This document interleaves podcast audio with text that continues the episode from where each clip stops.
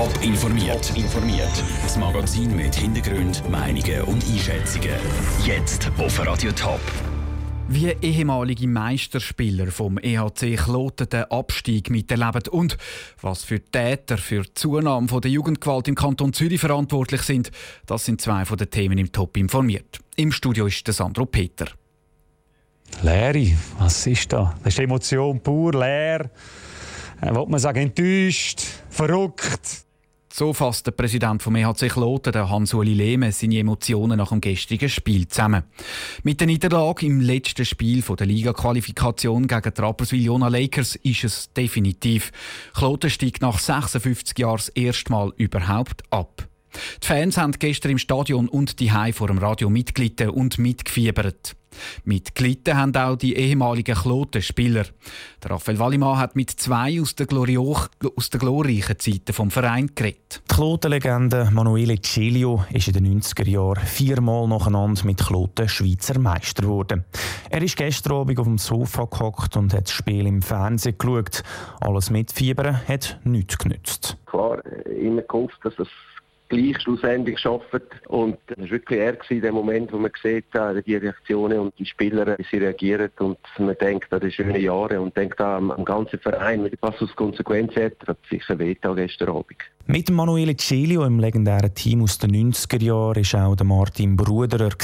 Auch er hat das Spiel daheim geschaut natürlich berührt sein, wenn man weiss, dass gute Freunde eigentlich dort noch beteiligt sind und dabei sind. Und ja, es tut einfach weh. Auch wenn es im Moment weh tut, schaut der Martin Bruder schon in die Zukunft. Und in dieser Zukunft spielt der EAC Kloten in der Swiss League. Dort warten Gegner wie Aschwa, Fischb oder die EVZ Academy.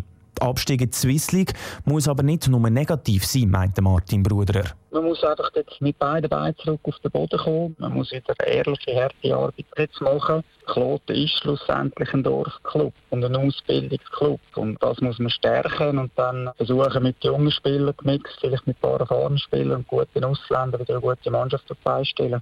Ähnlich sieht das der Manuele Celio. Der Abstieg kann durchaus auch eine Chance sein. Traditionsverein wie Kloten muss weggehen. Der muss sagen, okay, jetzt müssen wir gut arbeiten und wirklich mit klaren Vorstellungen, was für die Spieler, was für den Charakter muss eine Kloten-Mannschaft da für einen möglichen Aufstieg machen. Wie die Pläne für den möglichen Aufstieg aussehen, wird heute Nachmittag bekannt. Der Kloten-Präsident Hans-Uri Lehmann lädt am 2 zu einer Medienkonferenz ein. Radio Top ist vor Ort und berichtet. Der Beitrag von Raphael Wallimann. Mehr Interviews und Bilder zum Klotenabstieg gibt es übrigens auch auf toponline.ch. Raub, Schlägereien und Drohungen. Die Jugendgewalt im Kanton Zürich nimmt weiterhin zu. Das zeigt die Kriminalstatistik 2017. Zusammen mit den Eltern wird darum der Kanton Zürich den Jugendlichen klar machen, dass Gewalt keine Lösung ist. Stefanie Brändle. Knapp 600 Mal haben Jugendliche im 2017 Gewalt angewendet. Das ist ein Anstieg von über 10 Prozent im Vergleich zum 2016. Am häufigsten handelt es sich dabei um Raubüberfall, einfache Körperverletzung und Bedrohung. Der Anstieg ist für den Marcel Riesen-Cooper, Oberjugendanwalt vom Kanton Zürich, aber nicht weiter beunruhigend. Für uns ist mehr die Aufforderung, dass wir nicht dürfen in der Bekämpfung der Jugendgewalt und dass wir vor allem auch die Jugendlichen auch vielleicht wieder erreichen müssen. Vielleicht haben wir da eine Generation, die jetzt ankommt, die nicht mehr so ganz automatisch damit aufgewachsen ist, dass man eben keine Gewaltstraftaten darf begehen Aber das ist Spekulation. Was die genauen Gründe für den Anstieg sind, kann der Marcel Riesenkupper nicht sagen. Ein ziemlich klares Bild gibt es dafür bei der Täterschaft. Jugendliche aus eher sozial schwächeren Familien, die häufig auch Schwierigkeiten haben in der Schule. Und dann dürfen wir nicht vergessen, dass die Jugendlichen in der Pubertätszeit sich stark auch orientieren an ihren Kolleginnen und Kollegen. Und da haben wir immer wieder Jugendliche, die einfach in der Gruppe mitmachen obwohl sie das von sich aus eigentlich gar nicht so unbedingt wollen. Vielfach sind es Buben im Alter von 15. Mädchen werden eher selten gewalttätig.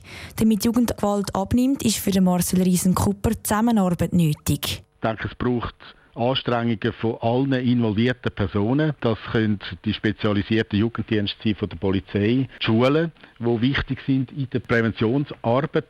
Aber ganz entscheidend sind natürlich auch die Eltern, die müssen klar machen dass Gewaltanwendung einfach im sozialen Umgang nicht drin liegt. Im Gegensatz zu der Jugendgewalt ist für die Jugendkriminalität allgemein nur minim gestiegen.